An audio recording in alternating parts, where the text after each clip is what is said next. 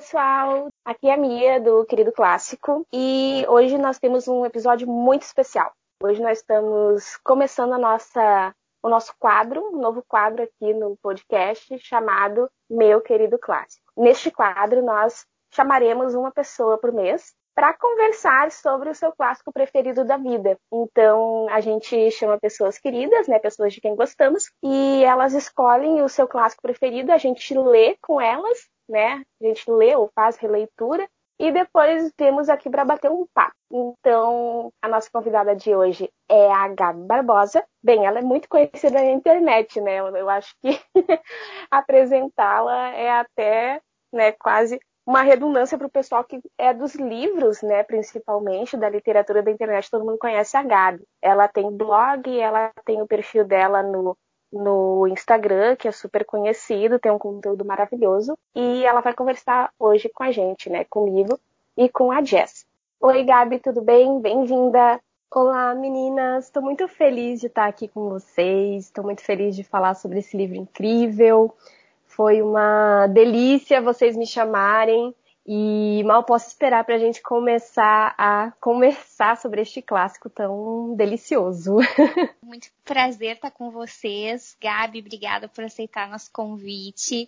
A Mia já falou tudo, mas a gente está muito feliz de te ter aqui para estrear esse quadro. E como a gente estava falando antes de começar a gravação, é especial demais porque através dos clássicos que as pessoas escolhem, a gente consegue conhecer um pouco mais sobre elas, né? Então, eu tô bem curiosa para entender por que, esse é o clássico da tua vida, né? As tuas visões sobre essa releitura.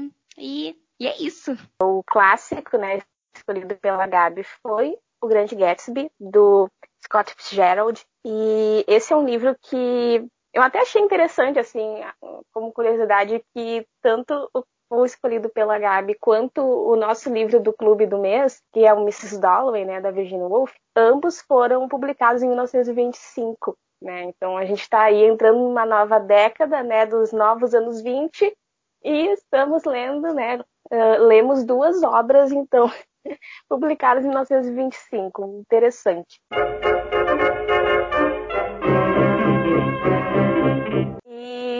Grande Gatsby, ele, ele é esse livro que ele tem um, um recorte ali da alta sociedade da Nova York no início do século XX. Ele se passa mais ou menos em 1921, 1922, e ele nos, ele nos mostra, através dos olhos do Nick Carraway, que é o, o narrador, ele nos mostra o drama ali do, do Jay Gatsby. O Gatsby, ele é o, o que se chama, né, na, na literatura e, enfim, no, no, modo de vida lá do final do século XIX, início do, do XX nos Estados Unidos, do self-made man. Ele é um homem que, uma tradução muito livre, assim, ele se fez por si mesmo. Ele é aquela coisa do rags to riches. Ele saiu da pobreza e ascendeu ali a, a uma riqueza. Mas até que ponto isso leva ele até que ponto existe aquilo de verdade, até que ponto vai a ilusão e o que que motiva o Gatsby, né? São coisas que a gente descobre ao longo do, do livro. Gabi, me conta, por que que esse é teu livro favorito? Primeiro que é a coisa mais difícil do mundo escolher um livro preferido, um clássico preferido. Eu tive uma época que eu li muitos livros clássicos, eu acho que agora eu estou um pouquinho mais contemporânea. Mas na época que eu li, é, O Grande Gatsby foi um livro que ele ressoou na minha vida durante um bom tempo, sabe? Ele foi um livro que me trouxe experiências sensoriais muito específicas, né? Eu me sentia dentro da história completamente. É, eu fui realmente estragada por aquele por aquele universo, né? E tinha toda a questão que na época que eu li, que faz quase 10 anos, eu estava muito focada na área de moda, assim. Eu estava aprendendo sobre história da moda, eu estava muito nesse rolê das roupas, né? E o Grande Gatsby é um desses livros que eles trazem essa perspectiva de moda na década de 20 ali, né? E era uma das minhas décadas, assim, da moda favoritas, né?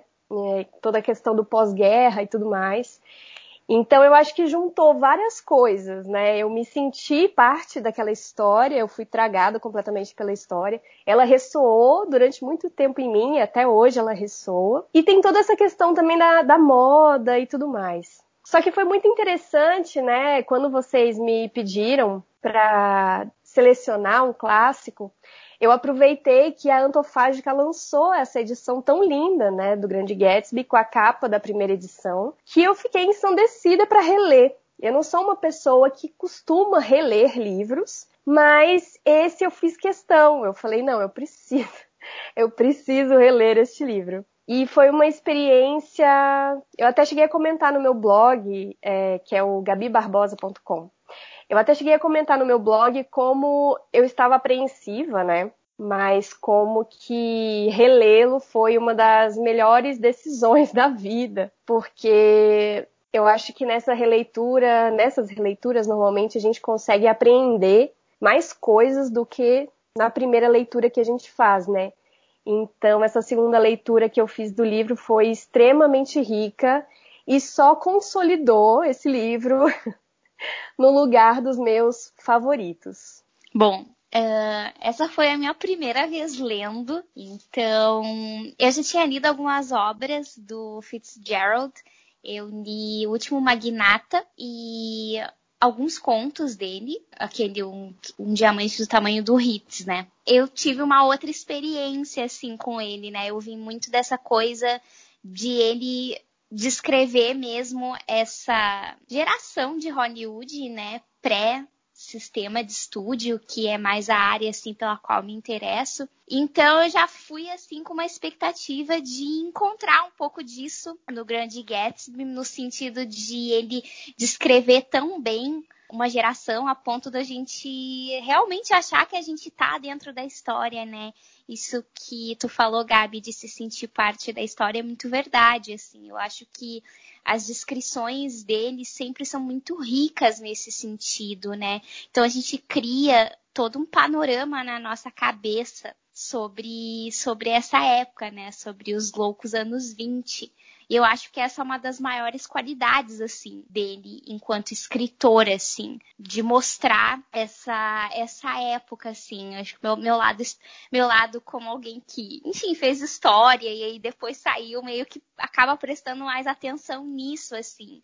E, e eu achei muito incrível, assim, né? E a gente fica de olho, assim, mesmo nessas, né, em tudo, né? Quando ele fala dos carros e, e, é muito assim, eu fui montando meio que um filmezinho mudo, assim, na minha cabeça, né? Tanto que até tem uma versão de O Grande Gatsby, a primeira de todas, ela, ela é muda. Infelizmente não tão tá disponível, mas eu queria muito ver, assim, para ver como eles fizeram isso lá na época, né? Ah, falando um pouquinho dessa falando um pouquinho dessa versão muda, na edição da Antofágica, que eu também li nessa edição, que, meu Deus, tá, assim, um primor, tá maravilhosa. Um dos textos de apoio fala do Gatsby e cinema, né? E daí conta que o Fitzgerald e a Zelda, eles, eles não gostaram dessa primeira versão. Eles saíram do cinema e não, não quiseram ver todo o resto, assim, que eles se decepcionaram com o que foi feito da história.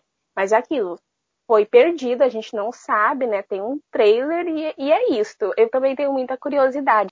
E falando sobre a minha experiência então de leitura, foi a segunda vez que eu li esse livro e assim como a Gabi faz quase 10 anos que eu li, eu li ele quando eu tinha 18 anos, eu peguei, eu tava, né, quase saindo ali do ensino médio, eu peguei ele na biblioteca e eu li numa tarde assim. Ele me deixou muito fascinada e daí por muito tempo eu fiquei, meu Deus, sabe? Eu ficava repetindo ali aqueles trechos do livro e pesquisando e assistindo as adaptações. E agora eu tô, né, há uma semana de completar 27.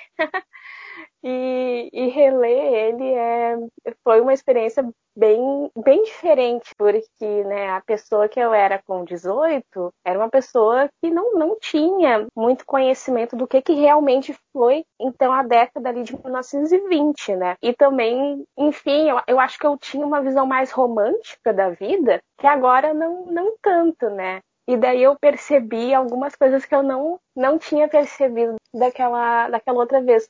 Enfim, eu também acho que né, não é que ah, tinha faltado algo. Eu acho que é o interessante dos clássicos, e obviamente eu gosto de clássicos, né? Estamos aqui no querido clássico. Eu acho que o interessante é que a gente vai lendo e relendo alguns ao longo da vida e percebendo outras coisas, porque a gente muda também enquanto pessoa, né? As nossas visões a respeito de assuntos, a gente adquire conhecimentos, experiências, enfim, e isso também acaba transformando aqueles livros quando a gente volta para aquelas narrativas. Então, agora eu não vi mais o, o Gatsby de uma forma tão romântica, mas sim de uma forma mais um, um, retrato ali do capitalismo e das tensões sociais e da, daquele sonho que é quase inatingível e quando acha que vai atingir a coisa desmorona, sabe? Que é um tema que a gente vê em outros livros também. Tem um livro que eu li no ano passado, eu não sei se vocês já o leram, que é a História Secreta da Dona Tarte. Eu fiquei muito obcecada por esse livro.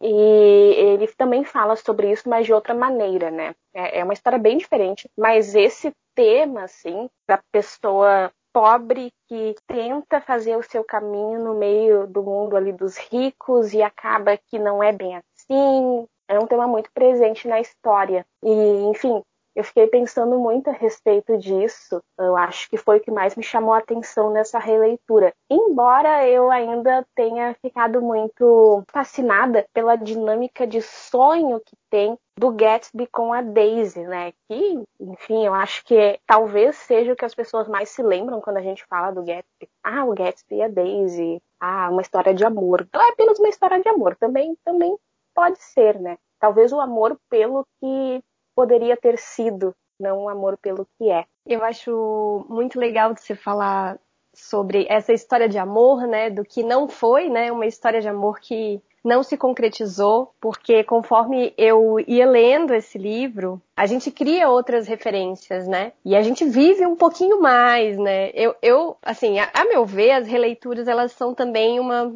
uma pequena autobiografia, sabe? É um, é, um, é um pouquinho mais a nossa autobiografia que a gente vai comparando com a primeira leitura, né? E aí a gente vai faz essa segunda leitura e aí começa a perceber algumas das questões que a gente mudou internamente para absorver dessa história, né? E uma coisa que você falou, né, sobre essa questão de uma futura história de amor, uma história que poderia ter sido, mas não foi, né? Eu, na primeira vez que eu li, eu lembro que eu tinha ficado com muita raiva da Daisy e pronto.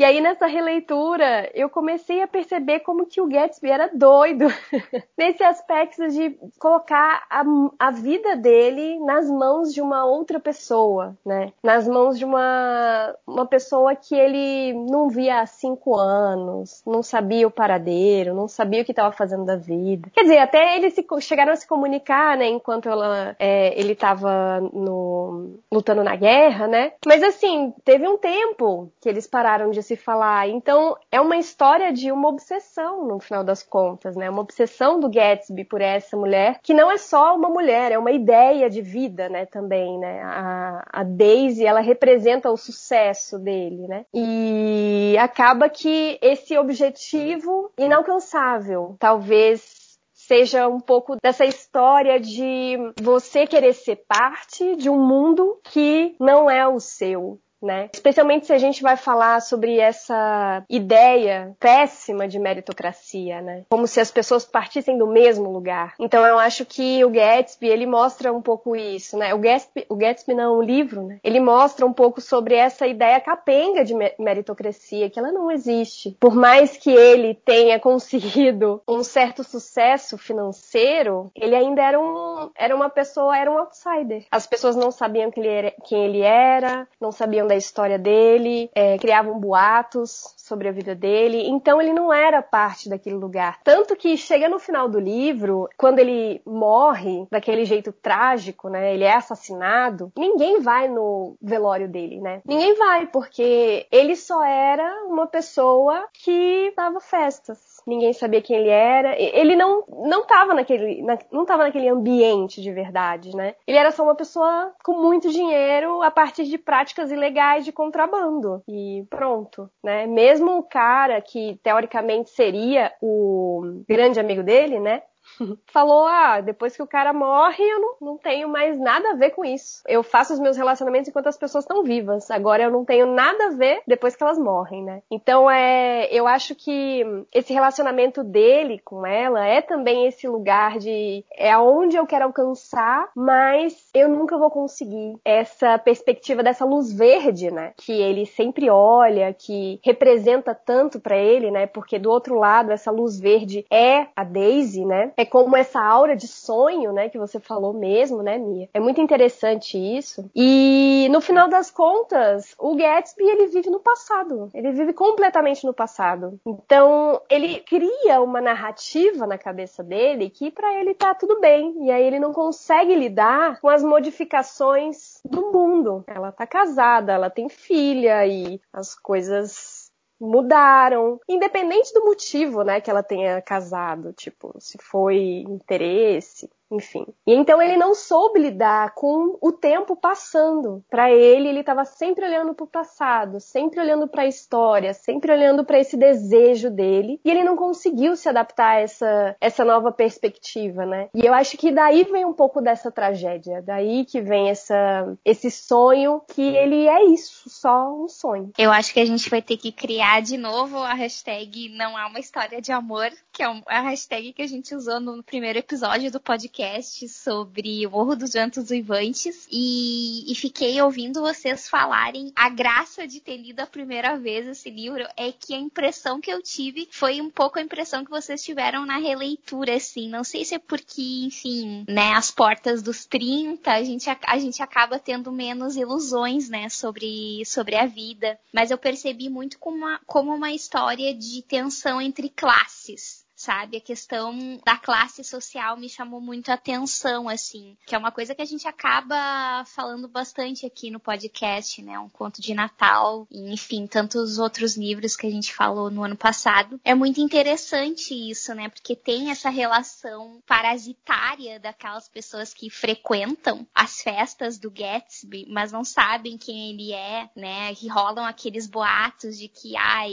uh, ele estudou em Oxford, ele matou um cara, mas ninguém realmente sabe quem é aquele, aquela pessoa e também não importa, sabe? Porque o que importa é o que tá vindo dele, né? No caso, a festa, o divertimento, aquela coisa bem hedonista mesmo, né? Vamos, vamos se divertir, a, sei lá, até morrer, literalmente, né? Que é o que acaba acontecendo, assim, no, no final da história, né? Com, com essas consequências trágicas, assim. Então, para mim, essa questão de classe pegou bastante. Um, fiquei pensando fazendo muitas relações com essa questão do, dos ricos e dos novos ricos, né? Porque o Gatsby, ele, ele é um novo rico, né? Ele, como a Gabi falou, ele enriqueceu através do contrabando, né? Que ele faz junto com um imigrante judeu, né? Então também tem essa, tem mais essa camada, eu acho, que a história nos mostra, assim, né, que, que tem aquela coisa meio hipócrita dele ter feito fortuna, né, com isso, com o contrabando, e o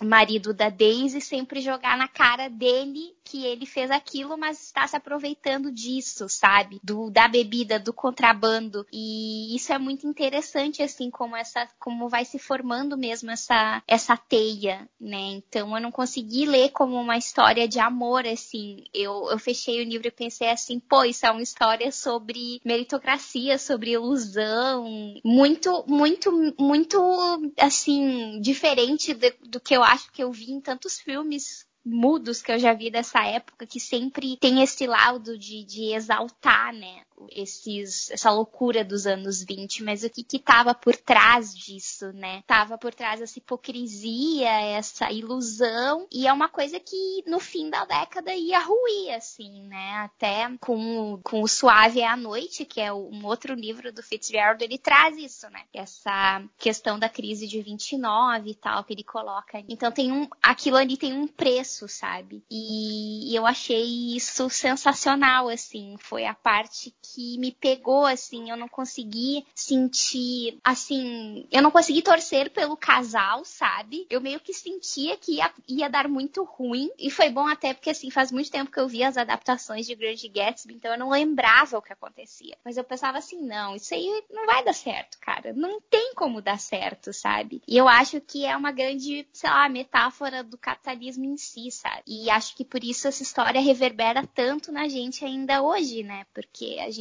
ainda tem essa ilusão de que, nossa, se tu dá trabalhar duro, tu vai conseguir, mas na hora o sistema vai te jogar fora, sabe? Depois, que é o que acontece com o Gatsby, né? É um livro assim que me deixou muito triste. Parece que a gente acaba só falando sobre livros tristes aqui nesse podcast, mas, mas falando sério, ele, ele é um livro que ele te joga assim muitas coisas na cara. Tem várias partes que tu tá lendo e quando vê parece que o Fitzgerald está te dando um tapa na cara. Embora ele fizesse parte ali daquela roda, né? Então ele falava como um cara que estava por dentro ali das coisas, né? Apesar de que talvez não tão por dentro quanto a própria Zelda, a Zelda ela, né, ela veio de uma origem mais aceita, né? O, o Fitzgerald ele teve ali que galgar o seu caminho até até a escrita, até o estrelato, digamos assim, para conseguir até casar com ela, né? Que ele só casou depois que ele tinha, ok, eu consegui escrever meu livro, publiquei, foi o, o Estilado do Paraíso, que eu li no ano passado, inclusive. Meu Deus, que livro excelente. Mas ele, o Grande Gatsby, ele tem essa, essa crítica, assim, ele, ele coloca, ele te insere ali em meados dos anos 20 e ele te mostra que, ok, existem essas pessoas aqui, essas pessoas elas são, elas são ricas, elas são snobs, elas brincam com, vida, com as vidas umas das outras e não tem grande consequência porque elas simplesmente podem pegar e partir numa viagem e viajar pela Europa por alguns anos, depois elas voltam e quem é que tem que pagar a conta? Quem tem que pagar a conta são as pessoas que não estão ali dentro daquele círculo. E daí tem muito isso, né, sobre o, os novos ricos, a tensão entre o novo rico, o novo dinheiro e o pessoal que já vinha de famílias tradicionais. Isso é uma coisa que sempre teve, né? Até no Morros Vençuivantes tem muito isso. O Edgar Linton, ele é o de uma família de novos ricos. Então, mesmo que a Cassie, uh, ela seja de uma família que tá ali em decadência, ela é muito bem vista e aquele casamento entre eles é, é algo muito desejado entre as famílias, porque ela vem de uma família que remonta ao tempo dos Tudors. Então, não importa muito estar ou não em decadência, o que importa é o peso daquele nome, é o peso daquela família, sabe? Parece que o dinheiro ele pesa diferente, não é tanto a quantia, né? É a tradição. E o Tom, né? O Tom, ele que é o marido da Daisy, ele fica jogando essas coisas na cara do Gatsby, assim que ele se dá conta de que tem algo rolando ali entre os dois. E particularmente assim, eu, eu na época, né, quando eu li pela primeira vez, eu não tinha me dado conta, porque existem algumas passagens disso no livro, mas acabei ficando ali mais no resto da história, né? Aquele, aquele vai e vem do, do sonho do Gatsby com a Daisy, será que vai dar certo? Será que não? E agora eu percebi que, meu Deus, o Tom é tipo nazista?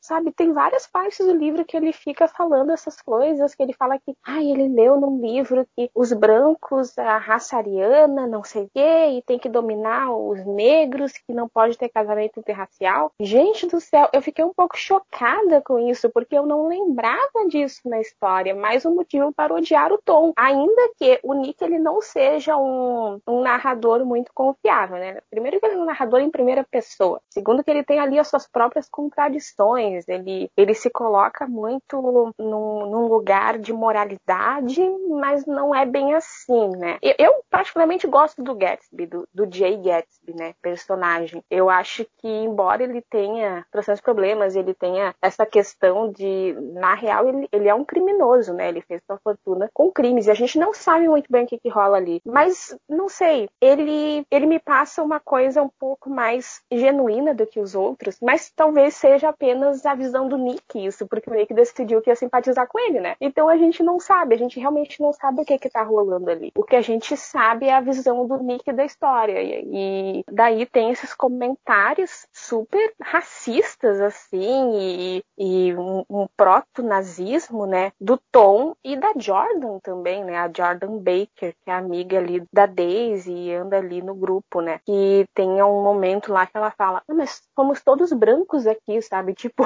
com licença, o que você está falando? Eu fiquei, eu fiquei realmente chocada, gente. Eu não lembrava disso. E até, até gostaria de pesquisar quais eram as visões do Fitzgerald a respeito. Eu, eu não sei, não sei mesmo. Vocês sabem? Eu achei ótimo que você trouxe esses trechos, né, da questão racial do livro, porque eu também não lembrava. Que coisa, né, pra gente esquecer, porque é um, eu acho que é uma coisa que a gente está muito mais atenta, talvez, né, Mia? Nós estejamos muito, mais atentas agora do que há 10 anos. Mas eu, eu também fiquei super curiosa para saber, né, essa, essa, esse posicionamento do Fitzgerald em relação a isso. E muito triste de perceber que esse é um livro que foi publicado há quase 100 anos, né? Há 100 anos atrás quase. E ele ainda é, parece que ele tá falando de ontem, assim. porque a gente vê, eu acho que devido a duas coisas, né? Uma que a tradução do Rogério Galindo ficou incrível, eu acho, ficou muito fluida, muito jovem, muito muito gostosa, né, de ler, mas também porque a gente tem essa noção equivocada de que a história, ela é linear, né? Que tem um passado e no passado nós éramos retrógrados e agora nós somos muito mais evoluídos que no passado, sendo que no final das contas, a história aparentemente é cíclica, né? E quando a gente não resolve várias partes da nossa história, elas continuam voltando e voltando e voltando e voltando. Então, o que eu vejo no Tom é o Trump, né? O eleitor do Trump, o eleitor do Bolsonaro, que fala sobre família, os bons costumes, esse tipo de coisa. E ainda assim é o mesmo cara que trai a esposa com várias pessoas, né? E a esposa, ainda assim, ela sabe, porque fica naquele espaço ali de abuso, né? Um espaço abusivo. E também, no caso da Daisy, né? Ela ainda tinha os privilégios de casar com um cara rico, né? Então ela podia custear os luxos dela mesma. É uma história que ela é extremamente atual, infelizmente, e a gente sempre fica pensando nisso, né? Porque eu acho que é, é um aspecto triste da história, um dos aspectos tristes, né? Dentro de todos esses que a gente já falou, um aspecto triste da história é isso, porque ela coloca a gente para encarar esse passado que não é passado, que é um passado extremamente presente. E eu acho que isso acontece muito nos clássicos, né? Eu acho que a gente sempre vai encontrando ressonâncias muito atuais com a nossa vida hoje, com os clássicos, e não à toa eles são clássicos, né? Porque eles sempre, quanto mais a gente lê, mais a gente vai tirando coisas e aprendendo coisas, enfim. E uma das coisas, assim, que, né, pra falar no sentido, num sentido um pouco mais gostoso da história, né? é como que o próprio Fitzgerald, ele vai dançando com as palavras, sabe? Como que ele se utiliza de imagens tão bonitas, né, para descrever coisas tão banais assim, né? Eu lembro nesse texto que eu cheguei a fazer para o meu blog, eu separei algum, alguns trechos e um deles é, quando ele fala, tem um, uma perspectiva de devaneio, né? Quando ele vai falar sobre devaneio, ele fala que os devaneios são um prenúncio satisfatório da irrealidade da realidade, uma promessa de que a rocha do mundo tinha fundações seguras nas asas de uma fada. Assim, é, é, um jeito de falar sobre o devaneio, que é um pouco isso que a gente estava falando sobre o Gatsby mesmo, né? O Gatsby viver esse sonho com a, com a Daisy, né? Mas uma maneira de dizer que não tinha nenhuma fundação segura, né? Porque a gente vai falar de fundações seguras nas asas de uma fada, né? Nessas asas tão frágeis de um ser que não existe na realidade, né? Então eu acho tão bonito a forma que ele vai falar sobre isso, né? Que essas imagens que ele vai criando, né? Ele fala que a Daisy, ela tinha uma voz cheia de dinheiro. e eu acho que ressoa muito com o que você falou, Mia, né? Da, dessa, esse aspecto de terem pessoas com um histórico já de famílias tradicionais, né? E eu acho que nesse, nessa perspectiva a gente super pode falar que essa pessoa tem voz de dinheiro, né? Enquanto o Gatsby, ele não tem voz de dinheiro, ele tem voz de desespero. é um cara que tá correndo atrás, né? Mas eu acho muito bonita a forma que o Fitzgerald vai usar essas palavras, sabe? E fazendo, criando essas imagens. Tem um momento ali que eles estão, todos eles juntos, naquele quarto de hotel, na cidade, né? E aí eles estão morrendo de calor, morrendo de calor, e ele falando que eles poderiam beber uma nervosa alegria junto com a cerveja gelada. Não tem nada mais fácil da gente imaginar do que isso, né? É, aquele ali era uma torta de climão total. Era, todo mundo tava nervoso ali naquela sala, né? Nervoso pelo calor, nervoso pelo fato do Gatsby estar tá junto com o Tom e de ter uma briga iminente ali, né? E o Nick, coitado, que ele só tava assim, tentando mediar, tentando ver, né? Mas o Nick, ele é essa pessoa fofoqueira também, né? O Nick gosta de estar tá lá no meio da galera, do buchicho, né? E ele é essa pessoa, tem até essa, essa passagem no livro, né? Ele é essa pessoa que tá dentro e fora ao mesmo tempo. Eu fico pensando, talvez, eu não sou estudiosa do, do Fitzgerald, né? Mas eu acho que especificamente nesse ponto do livro, né, que ele fala que ele se vê como uma pessoa que está dentro da festa e fora da festa observando, né,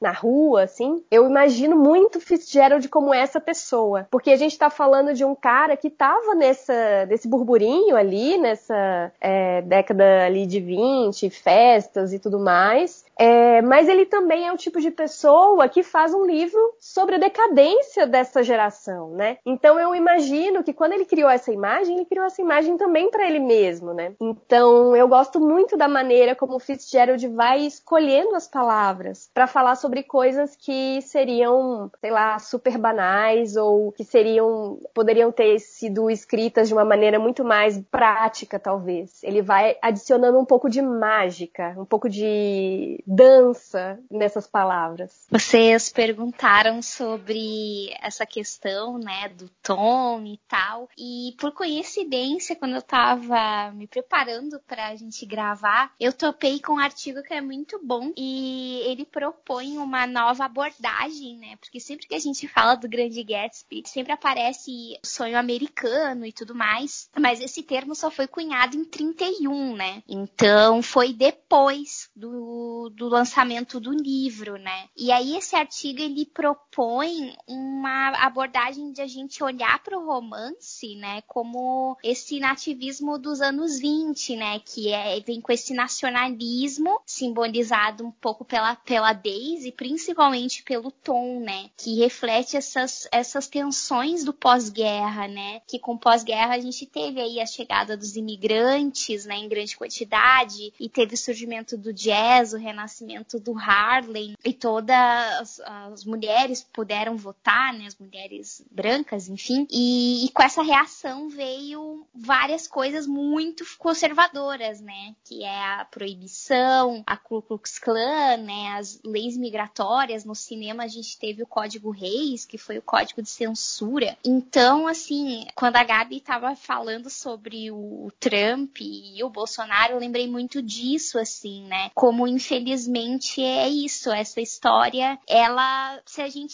trocasse tudo isso e trouxesse ela para os últimos anos aí que a gente tem vivido, cara, se encaixa muito bem, sabe? E acho que nessas falas do Tom a gente vê muito, muito o medo do outro, sabe? O medo do, do progresso, o medo da mudança. Fiquei chocada com as partes em que ele fala sobre casamento interracial. Assim, pulou assim nos meus olhos, né? E, e é incrível isso, assim, porque eu acho que há uns tempos atrás essas coisas talvez passassem batido, né? Que nem, que nem a Gabi falou, assim, sobre essas tensões dos ricos, dos novos ricos, né? Isso é muito, muito doido, assim, porque isso continua. Eu acho que isso continua, né? Eu gosto muito de ver novela e em diversos momentos da teledramaturgia a gente tem as, um pouco dessas tensões que a gente encontra ali no Grande Gatsby, né? Entre essa tradição é, simbolizada pela, por uma família, né? Por uma forma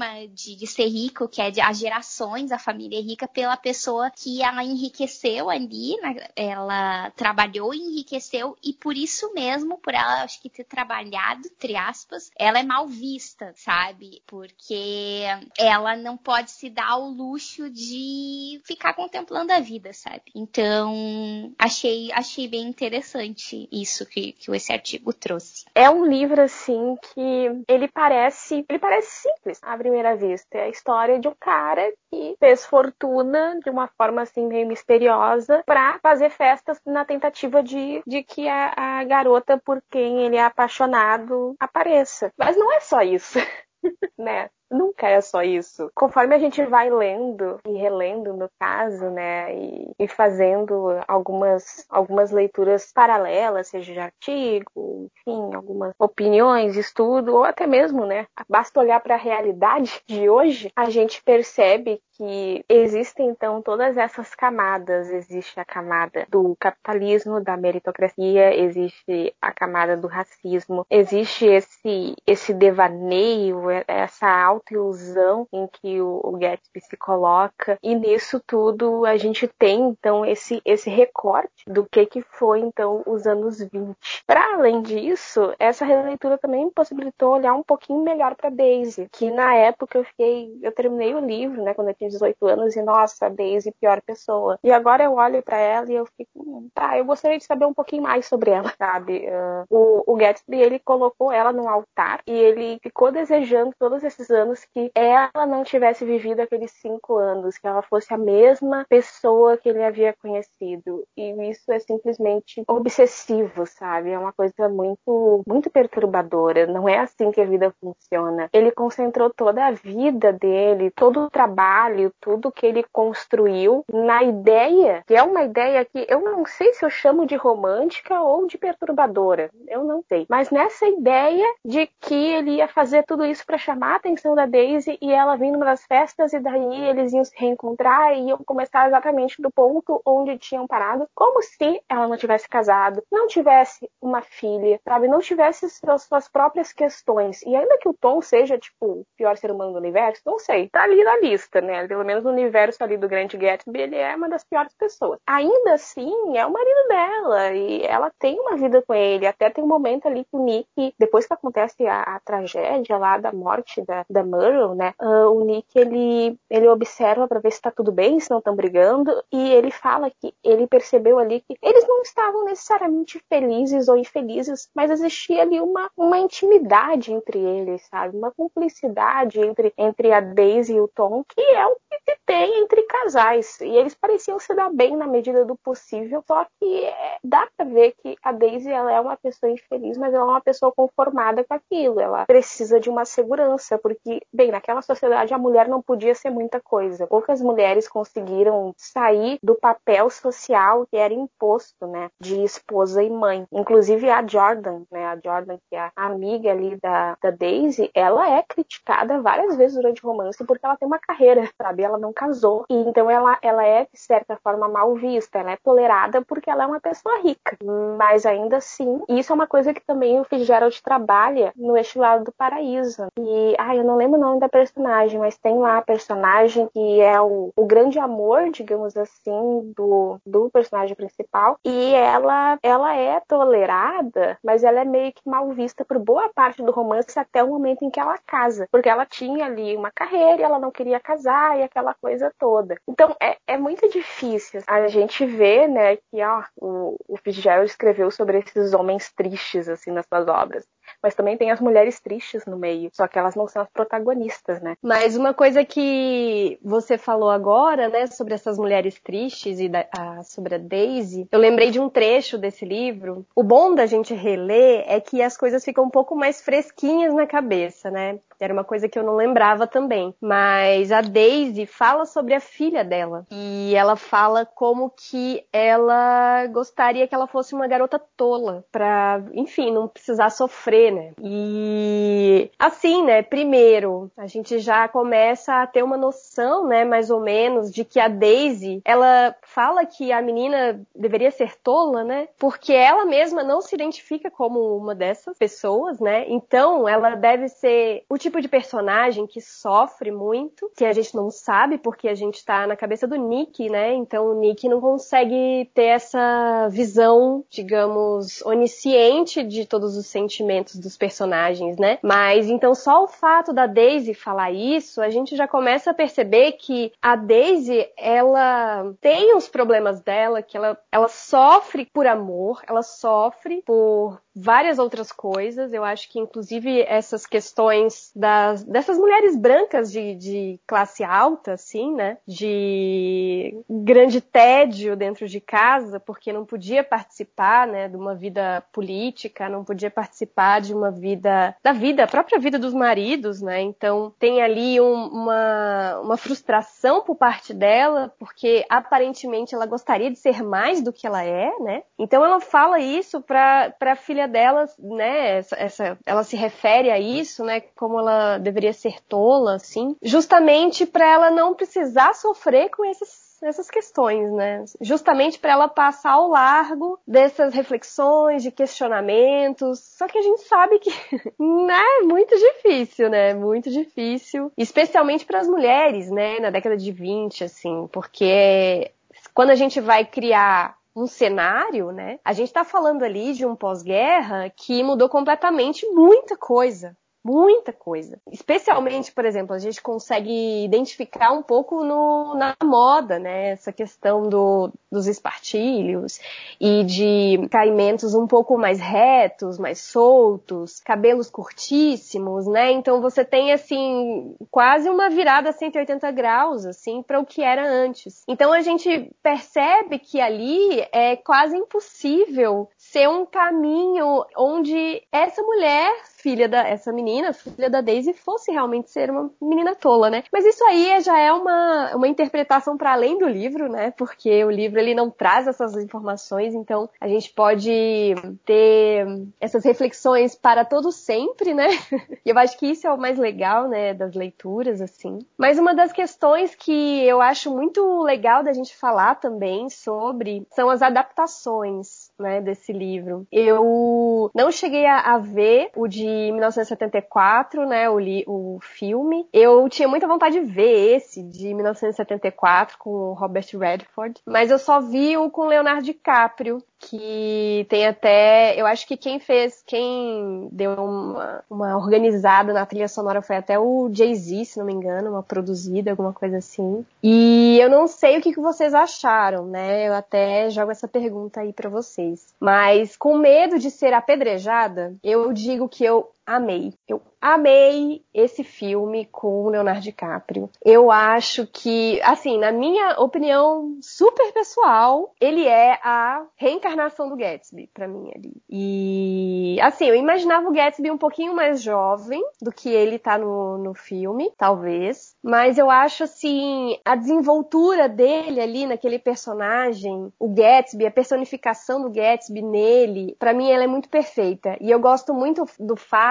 que eles trouxeram um pouco a trilha sonora mais pro atual, né? Então tem muitas músicas atuais dentro de um filme que fala sobre a década de 20. Então essa repaginada que eles deram nessa história, ela revigora, né? Eu acho que o filme é de 2012, 2012 ou 2013, alguma coisa assim. E é engraçado porque foi um pouquinho depois que eu li o livro que ele foi lançado. E nossa, como que ele. Eu não tinha visto o filme, eu não vi o filme antes de ler, de ler o livro, né? Eu li o livro para ver o filme depois. E eu não vi o filme logo depois que eles lançaram. Eu fui ver o filme anos, anos depois. E eu fiquei muito, muito satisfeita, eu fiquei muito feliz porque tem toda essa questão das festas e, e toda aquela efervescência e opulência. E tem algumas é, adaptações, obviamente, né, na história para tornar um pouco mais fluida, mas assim, eu sou sempre a pessoa que vai pensar em adaptação. Eu não quero que seja igual. não quero que seja absolutamente igual, porque eu tô querendo ver outra coisa. Se for para ver o livro, eu leio de novo. Se você vai me dar um filme sobre o livro, me traz alguma coisa de novidade, me traz alguma coisa que me faça expandir ah, os meus significados que eu tirei do livro, né? Então, eu sou essa pessoa que eu não me importo nem um pouco. Muita gente fala, ai, não sei o que, não é fiel. E eu, cara, se tem uma coisa que eu não estou procurando numa adaptação cinematográfica de algum livro, é se ele é fiel ou não. Até porque isso não diz da qualidade do, do filme, né? A gente precisa ver ali como que o, o diretor, a visão do diretor, estruturou aquela história, né? Como se ele tivesse um material bruto na mão e fosse lapidando, assim, assim para um novo formato, né? Porque o cinema não é um livro, não é literatura. Ele dispõe de outras ferramentas. Como que ele vai se aproveitar daquelas ferramentas que ele tem para contar uma história? Então, eu gostei muito, muito, muito, muito do filme e é o tipo de filme assim que junto com Meia-noite em Paris é um filme que eu assisto e dá um quentinho no coração, assim, sabe? Um filme gostosinho. E Meia-Noite em Paris ainda aparece, né? Tem toda aquela questão dos anos 20 aí, né, também, com o Fitzgerald, com o Hemingway. É um filme que eu acho muito gostosinho de assistir. Sobre as adaptações, eu vi a do DiCaprio no cinema. É, eu me lembro até hoje, assim, foi uma experiência muito marcante. E eu gostei. Eu acho que, claro, né, assim como, como os livros, né? Os filmes, às vezes você precisa, você rever e pensa em outras coisas, mas eu acho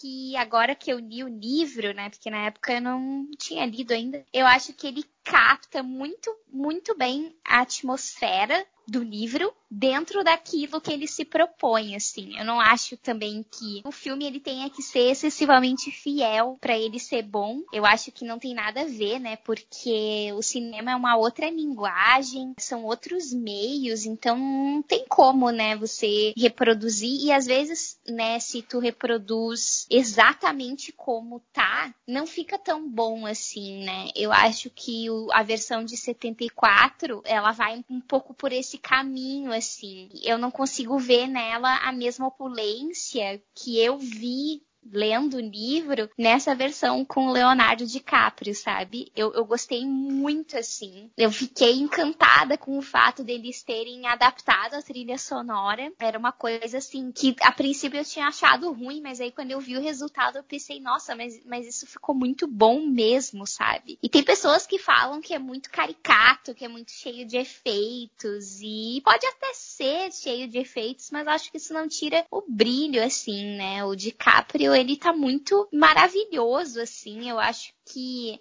ele é o Gatsby, assim, mais até do que o Redford, porque eu acho que o Redford, ele tem um tipo que eu não imaginei, assim, quando eu li o livro, sabe? Eu não imagino o Gatsby tão alto daquele jeito, tão, sei lá, o Redford tem músculos, sabe? Uma coisa, eu não imagino ele daquele jeito, imagino ele com uma aparência mais com a do, a do DiCaprio, assim. Então, eu gostei bastante, assim, e acho interessante, assim, né, a gente, a gente vê como essas adaptações adaptações são reflexos das suas, da sua época, né? Tem uma adaptação também de 49, mas essa aí é, nossa, é muito rara também, junto com aquela dos anos 20. E eu só vi trechos assim, e, e eu não sei, as cenas que eu vi, eu fiquei, hum, não tá meio fluido, parece que falta alguma coisa, sabe? E acho que quando a gente adapta um livro, né, pro cinema, a gente tem que pensar nisso, né? Que a pessoa ela vai, vai ver aquela história contada de uma outra forma, né? E eu acho que a essência, o filme com o DiCaprio, nossa, capta bem, eu acho que ele serve bem a ideia. Eu acho que as pessoas às vezes se apegam muito a coisas do tipo, ah, mas não tinha isso. Ah, mas ele não falou aquilo, mas mas não, sabe? Não precisa, né? Eu acho que se a adaptação ela te deixa com vontade de ler o livro, eu acho que para mim assim ela já cumpriu com seu objetivo, sabe? Eu compartilho da mesma opinião que a, que a Gabi. Ah, eu amo esse, esse filme do DiCaprio. Eu passei o livro inteiro assim lendo e pensando no Gatsby com a cara do Léo DiCaprio, né? Então é isso. Eu acho que ele tem bem o, ele, ele encarnou muito bem o Gatsby. E não apenas isso, mas ele tem bem o perfil, porque tipo, embora, né, no livro ele seja descrito como tendo cabelo escuro, né? Quem, quem é o loiro ali da vez é o Tom. Mas o Gatsby ele passou muitos anos como marinheiro. Então ele, ele é bronzeado, ele tem aquela coisa, sabe, que o DiCaprio tem. E fora a postura, o DiCaprio é um baita ator. Então gosto muito, gosto também uh, muito da Daisy no filme, né, que tá muito perfeita, assim. Também com a cor do cabelo trocada, mas essas coisas não me importam, não é algo que, sabe, ah, não me incomoda. Quando eu vejo, assim, uma adaptação, eu procuro ver se, ah, ok, tem essência do livro, porque, assim, é uma releitura, tá tudo bem, vai mudar a coisa, não tem problema, sabe? Eu até gosto que mude as coisas, eu não quero eu não quero simplesmente ter o livro ali de forma integral, sabe? Eu, eu gosto que tem esse toque do diretor e, e roteirista, né? Acho que é uma coisa que dá mais um, um tom, né, a mais à história. Uma das partes que, né, eu acho que isso fica muito claro no livro, no filme, nesse, nesse filme adaptado, né, do, do Leonardo DiCaprio, que agora temos opiniões que são unânimes pelo filme ser perfeito, aquelas, né? Perfeito nem tanto, mas um filme maravilhoso, um filme que vale super a pena assistir. É, é um cenário que fica muito evidente tanto no livro quanto nesse filme, nessa adaptação, que é essa parte aonde é o entre, é o entre a casa do Gatsby e a cidade, que é esse lugar que eu acho que é, eu acho que eles é, é alguma coisa de carvão, alguma coisa assim, né? Tem uns tons, umas cinzas, assim, é um cenário que é muito mais hostil, né, por conta das pessoas, dos trabalhadores que estão ali se extenuando todos os dias, trabalhando ali naquele, naquele local, né, que a gente vê esse, esse gap mesmo da, da, da sociedade ali, né, você tem a galera ali do West Egg, o East Egg, né, as festas, os carros e tudo mais, e aí você tem essa travessia, né, que é um entre, né, onde estão os trabalhadores ali. E eu acho muito simbólico ele ter colocado isso no livro, né? Porque além de ser, né, o meio do caminho entre a opulência e a riqueza ali, né? Se a gente for pensar na opulência das festas do Gatsby e da riqueza das cidades, né? É, é um entre caminhos que ele traz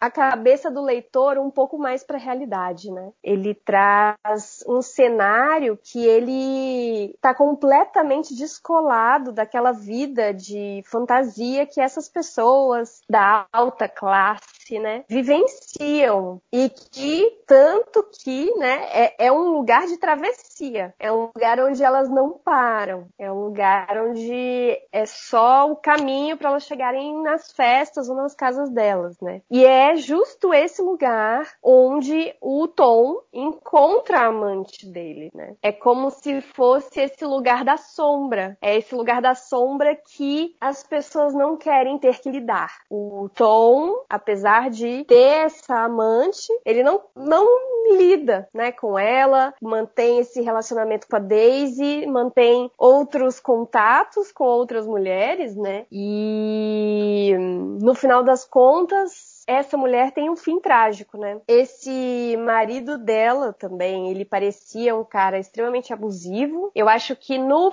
no livro ele parece mais abusivo do que no filme, pelo menos. Que ele tranca ela no quarto, que, né, enfim, ele simplesmente determina que eles vão se mudar, enfim. E essa mulher, no final das contas, o que ela queria era ter uma vida como a Daisy, né? Como a da Daisy, né? Tipo, essa vida de, né, de esbanjar, de riqueza, de fortuna, de viagens e tudo mais. Era uma mulher sonhadora também, né? Mas a realidade dela era o quê? Essa travessia, é, esse limbo de desse cenário que não é o cenário é, de sonho da literatura, né? Tipo, esse lugar de da elite. Ela estava ali aonde os trabalhadores estavam. Então, eu acho muito simbólico ele colocar isso e é muito interessante também porque é ali nesse lugar, né, que tem os olhos aquele do outdoor, né? Eu acho que essa é uma parte também muito importante do livro. Os olhos do cara, que era de uma ótica, né, aparentemente, e acabou ficando por lá. E como que ele observa tudo ali, quase um 1984, né?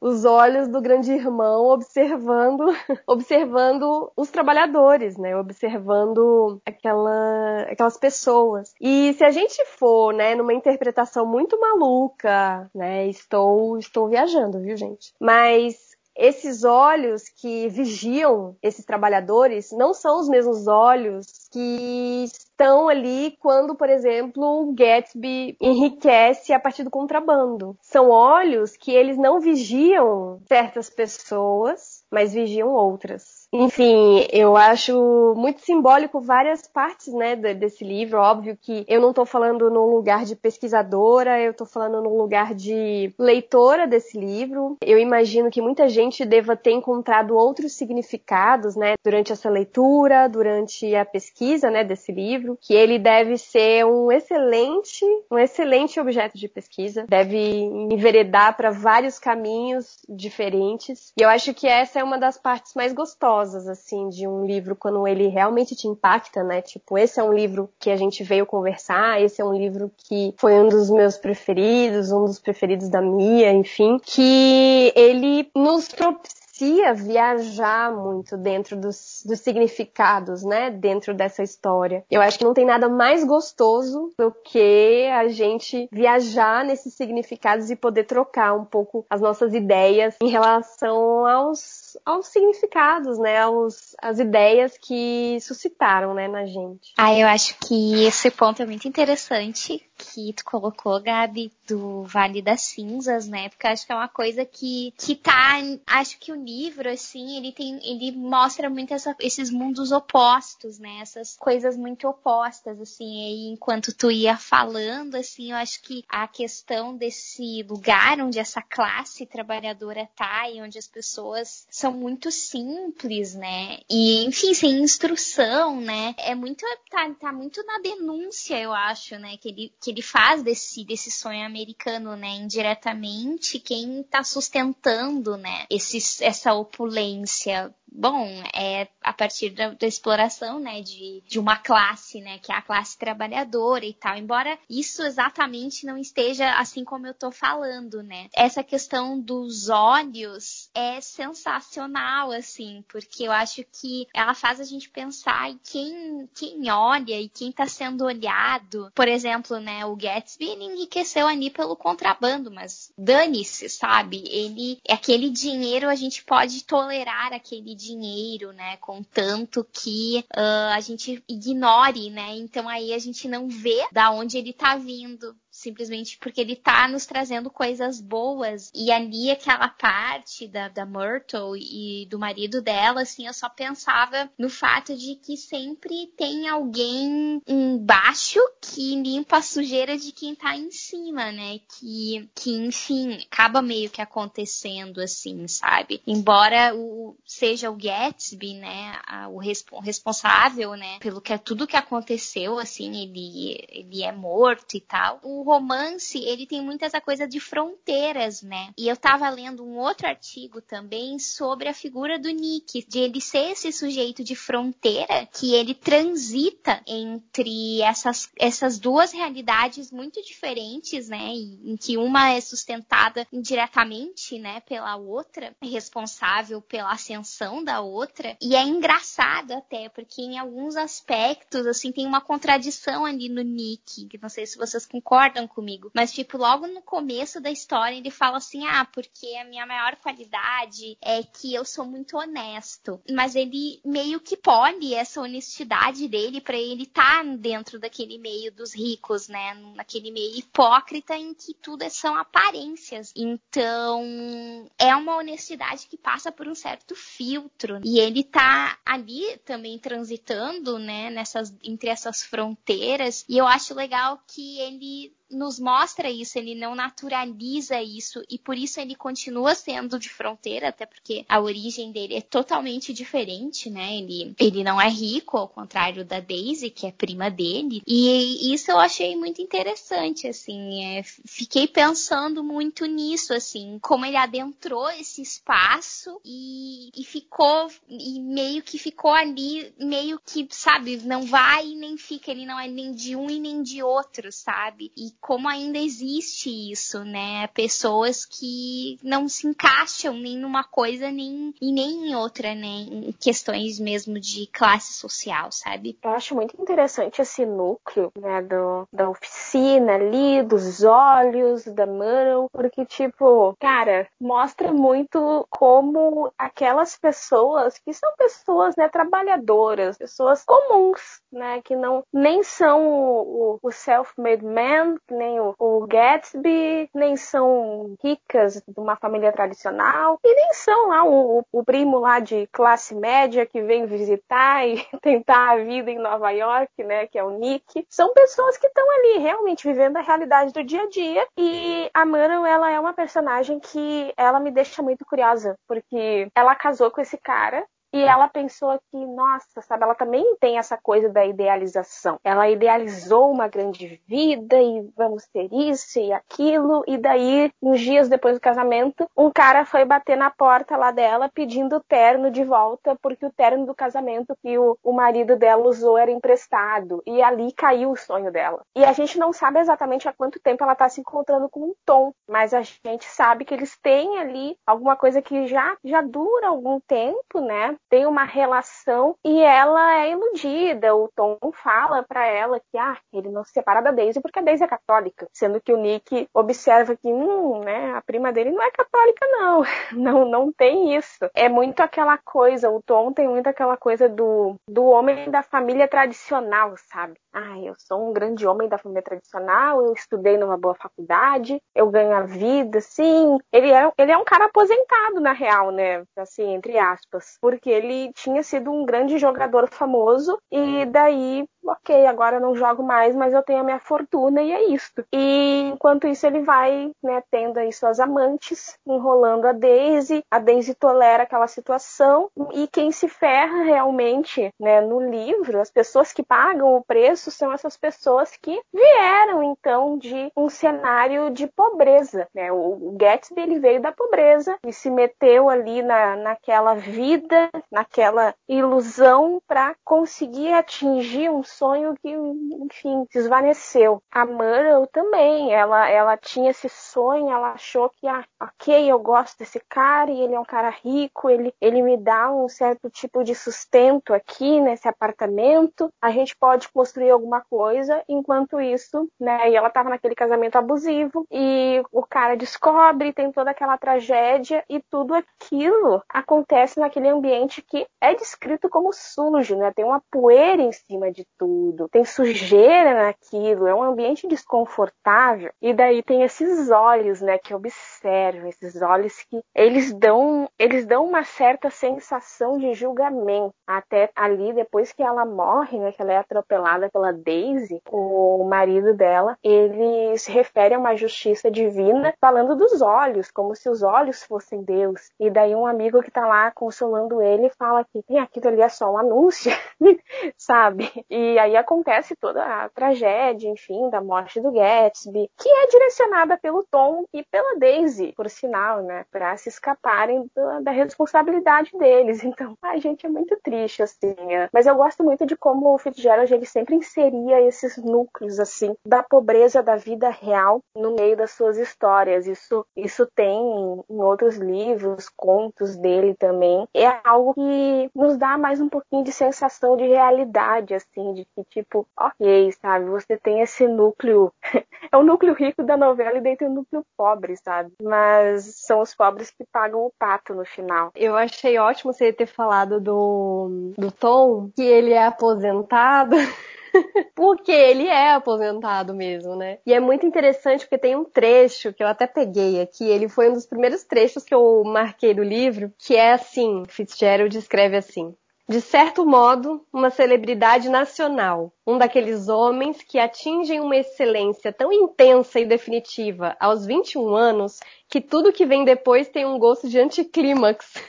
e eu achei sensacional, assim, isso é o Nick narrando, né? E é sensacional ele falando isso, porque a vida de quem trabalha com esporte e a vida de, por exemplo, modelos, né, e tudo mais, é breve, assim, a vida profissional, né, ela é breve, acaba sendo breve, né? Tem a questão do corpo e tudo mais. Mas ele falando como, como assim, ele já conquistou tudo que ele queria. Ele já tem tudo o que ele quer. Então não tem nada mais daqui para frente que seja tão incrível quanto o que ele já conquistou até então. Tudo tem gosto de anticlímax, porque a sua melhor fase já passou. E é muito interessante porque é um cara de 21 anos. Pensa, gente, é tipo um cara de 21 anos. Então é tipo, acabou de sair da adolescência, né? E ele já conquistou tudo que ele tinha, assim. E eu acho muito interessante a gente e a, vida, a família dele rica também, né? Então, ele, ah, bom, ele já conquistou tudo que ele tinha, agora ele é só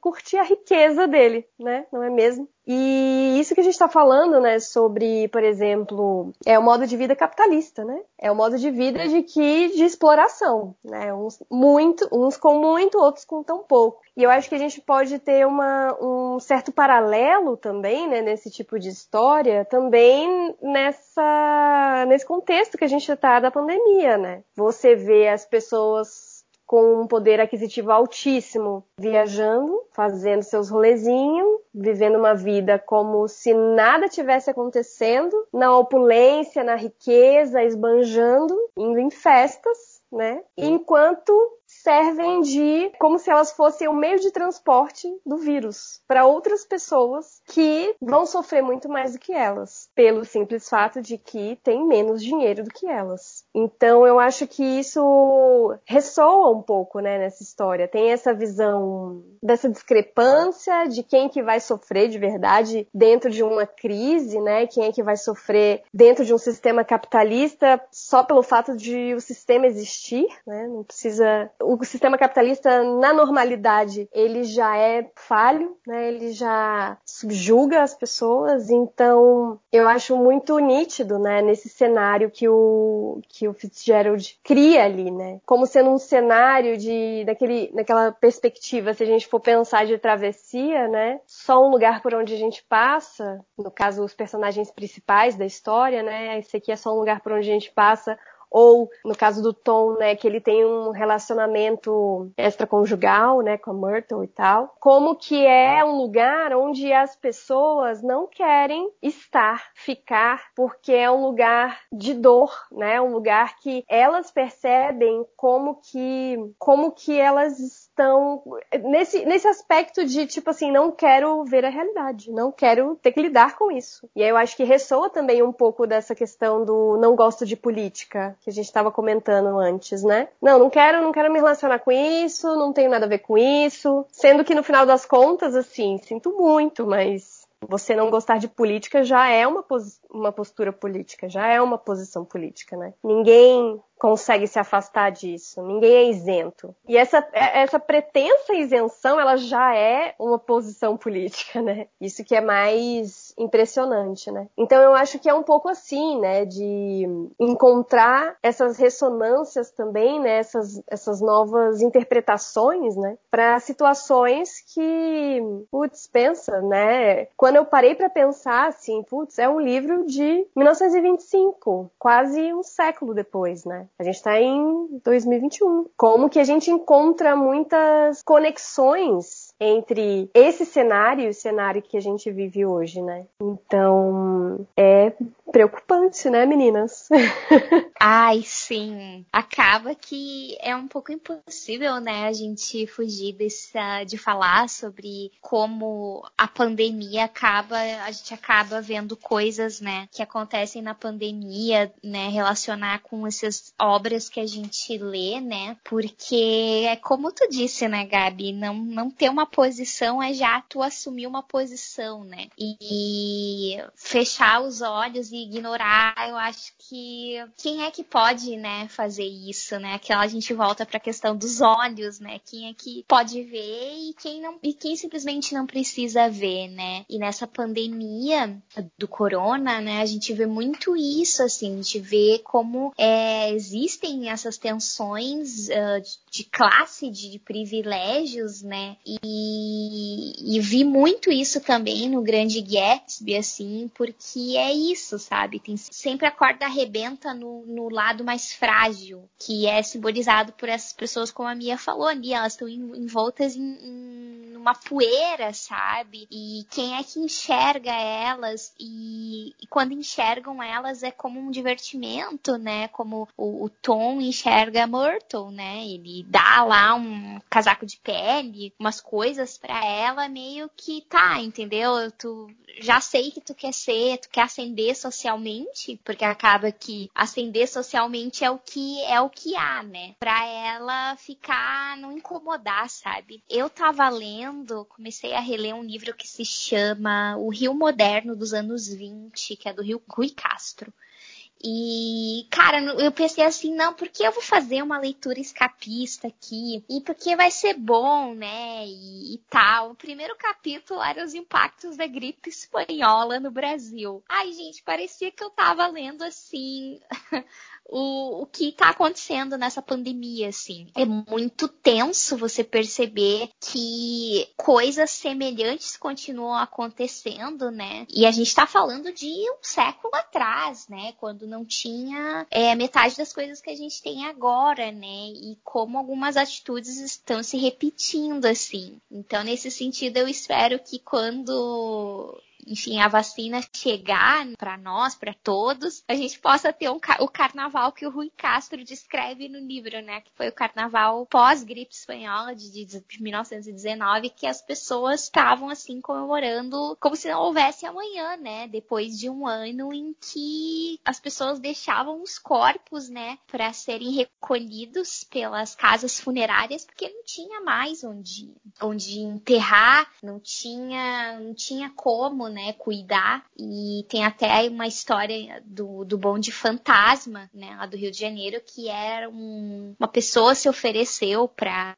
levar esses corpos, né, para serem enterrados e tal. E aí por isso que chamavam de bonde fantasma, porque ele levava os corpos nesse, bon, nesse bonde, né. Então eu acho que é um pouco, é, é difícil a gente escapar disso, né, e acaba que clássicos são esses clássicos, porque a gente consegue fazer essa, fazer essas leituras e, essa, e reverberar tanto, né? Aposto que daqui a 10 anos a gente ainda vai ter muito que falar sobre o Grande Gatsby e, e as outras obras mesmo do, do Fitzgerald. Eu acho que, sei lá, o Grande Magnata, por exemplo, é uma obra que a gente não fala muito. E, cara, aquilo ali é uma aula de cinema. É sensacional o que o Fitzgerald faz, assim. Então, fica minha admiração, assim, por ele.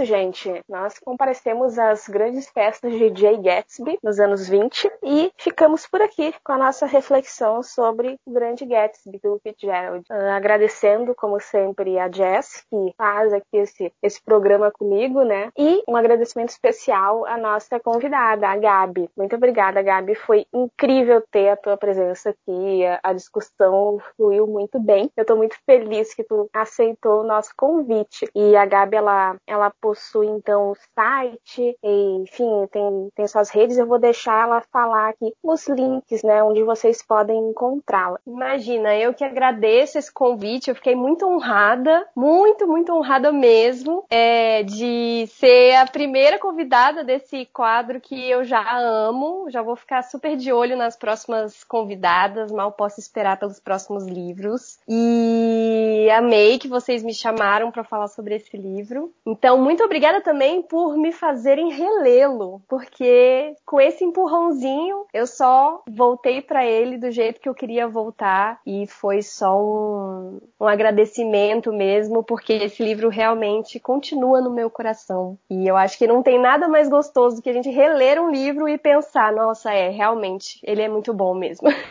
que tem umas releituras, né, que a gente fica com medo, mas essa releitura foi muito, muito positiva. É, então as pessoas podem me encontrar neste grande mundo da internet como arroba uma certa Gabi. Eu tô assim no Twitter, tô assim no Instagram, eu tô assim no Pinterest, tô em todos os lugares como uma certa Gabi. Meu e-mail também é uma certa gabi@gmail.com e o meu site é o único que não é uma certa Gabi. O meu site é gabibarbosa.com e no site eu tenho mais informações, né? São as minhas as resenhas, né? Eu deixo as resenhas dos livros que eu escrevo por lá tem o meu blog, enfim, e as informações também sobre oficina, curso e outros projetos também, né? Aquela, aquela bem chique falando projetos pessoais. Mas muito obrigada mais uma vez por vocês duas terem me convidado e sucesso ao quadro meu querido clássico. Já ficou, já vou ficar muito atenta para as próximas edições aproveitar aqui e deixar meu agradecimento para ti, Gabi, também. Olha, a gente adorou te ter aqui no, nesse novo quadro. Uau, que estreia! Né, para esse maravilhoso quadro que tem um título maravilhoso também. E agradecer a Mia, como sempre, por ter me convidado para participar desse projeto tão incrível que sempre me emociona porque me, me fez retomar um contato com a literatura que há, há muito tempo eu não tinha um contato tão profundo com as minhas raízes, né, que eu, que eu fiz letras e tal. Então, é, agradecer a ela, agradecer a ti, Gabi, e a vocês que nos ouvem e apoiam esse nosso projeto tão querido. Então é isso, até o próximo programa. Eu que agradeço vocês, gurias, foi muito incrível, assim, o querido clássico no geral está sendo uma experiência muito incrível e esse quadro, assim, eu já amei. A presença da Gabi foi simplesmente perfeita e, e tu, Jess, como sempre, né, me dando essa, essa grande ajuda, assim, comigo, assim, nesses projetos pela internet. Então é isso, gente. Ficamos por aqui. Uh, vocês podem encontrar o Querido Clássico no Instagram e no Twitter com arroba Querido Clássico. E a gente tem o site, que é o queridoclássico.com. Qualquer coisa nos chamem por lá, a gente responde. E muito obrigada por nos acompanharem até aqui. Até o próximo episódio. Tchau, tchau.